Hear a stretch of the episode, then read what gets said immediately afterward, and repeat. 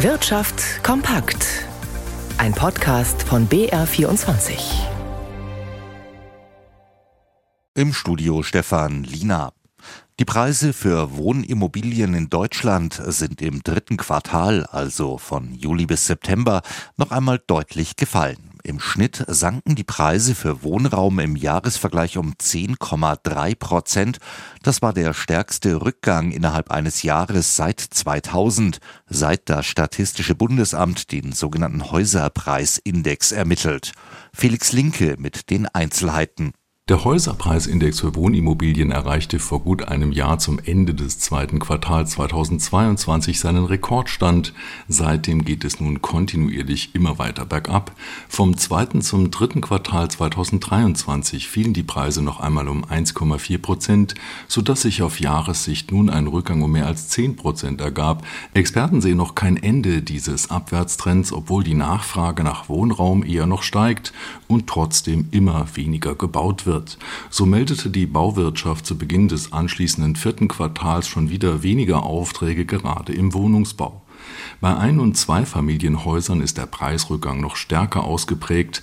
Das gilt vor allem für den ländlichen Raum. In den Städten sind auch die Preise für Etagenwohnungen stark unter Druck. Besonders schwach ist die Nachfrage bei älteren Gebäuden mit hohem Energieverbrauch oder mit einem Sanierungsstau. Zu den Städten mit den größten Preisrückgängen gehören vor allem die sieben großen Metropolregionen wie zum Beispiel München. Auch wenn das allmählich zu Ende gehende Börsenjahr beim Blick zum Beispiel auf den DAX insgesamt gut gelaufen ist, haben viele Anleger mit ihrem Engagement am Finanzmarkt auch Geld verloren. Außerdem wurden sie nach Ansicht der Schutzgemeinschaft der Kapitalanleger oft benachteiligt oder teilweise sogar betrogen. Die SDK hat heute ihr sogenanntes Schwarzbuch Börse vorgelegt und Bilanz für 2023 gezogen. Ralf Schmidberger hat sich die Daten angesehen. Der Wirecard-Skandal bewegt weiterhin die Gemüter bei der Schutzgemeinschaft der Kapitalanleger. Der Staat habe nicht nur versagt bei der Kontrolle des bayerischen Zahlungsdienstleisters, sondern versage auch jetzt bei der Aufarbeitung. Drei Jahre nach der Insolvenz sei nur wenig passiert, moniert die SDK. Die Münchner Staatsanwaltschaft, die einst vehement gegen Journalisten vorgegangen sei, die über Betrügereien bei Wirecard berichtet hatten, die gleichen Staatsanwälte, unter deren Augen der mutmaßliche Strippenzieher Marschalek fliehen konnte, zeigten jetzt wenig Interesse, die ganze Dimension des Skandals aufzuklären. Nur Ex-Wirecard-Chef Markus Braun und zwei weitere Manager stünden im Fokus, nicht aber all die Steuerberater, Rechtsanwälte und Wirtschaftsprüfer, insbesondere von EY, die den ganzen Betrug erst möglich gemacht hätten. Ein großer Dorn im Auge der Anlegerschützer waren in diesem Jahr außerdem viele Mittelstandsanleihen, die Firmen teilweise in betrügerischer Absicht mit hohen Zinsversprechen auf den Markt brachten. Bei über 20 Prozent der Mittelstandsanleihen gab es zuletzt einen Totalverlust für Anleger, Tendenz steigend. In ihrem Schwarzbuch listet die SDK viele weitere Beispiele auf, wie Anleger geschädigt wurden. Etwa würden sie benachteiligt bei rein virtuellen Hauptversammlungen, an denen viele Aktiengesellschaften auch nach der Corona-Pandemie festhalten. Von wirklicher Interaktion könne bei virtuellen Hauptversammlungen nicht die Rede sein, so die SDK. Der chinesische Autohersteller BYD hat den Bau einer Fabrik in Ungarn angekündigt.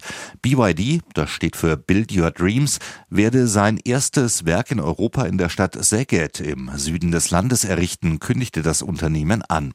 BYD ist der größte E-Auto-Produzent weltweit Kürzlich übersprang das Unternehmen als erstes die Marke von fünf Millionen hergestellten E-Autos.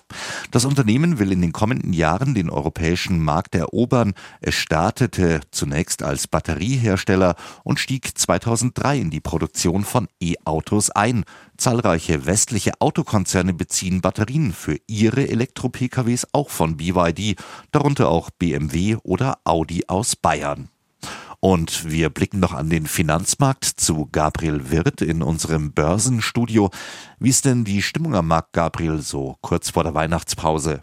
Ja, ohne klaren Trend. Während der DAX jetzt leicht im Plus ist mit 0,2 Prozent und bei insgesamt immerhin 16.720 Zählern, verliert der MDAX knapp ein Prozent. Es sind wohl hier in erster Linie Gewinnmitnahmen, kurstreibende Nachrichten sind aktuell eher wenige zu sehen. Bereits in den vergangenen Handelstagen sprachen Marktteilnehmer von einer vorweihnachtlichen Ruhe, in der sich der DAX trotz eines Auf und Ab unterm Strich bis jetzt kaum noch bewegt hat. Seitdem der Index in der vergangenen Woche ein neues Allzeithoch markiert hat mit immerhin mehr als 17.000 Punkten mit 17.003 Zählern, ist an den Börsen jetzt offensichtlich erst einmal die Luft raus. Das liege auch daran, dass viele Marktteilnehmer bereits ihre Bücher geschlossen hätten und in den Urlaub gegangen seien, heißt es. Auch an der Wall Street bleibt es relativ ruhig. Der Dow Jones ist hier leicht im Plus mit 0,2 Prozent bei insgesamt 37.482 Zählern und an den Devisenmärkten hat der Euro weiter angezogen auf jetzt einen Dollar 10 Cent 22.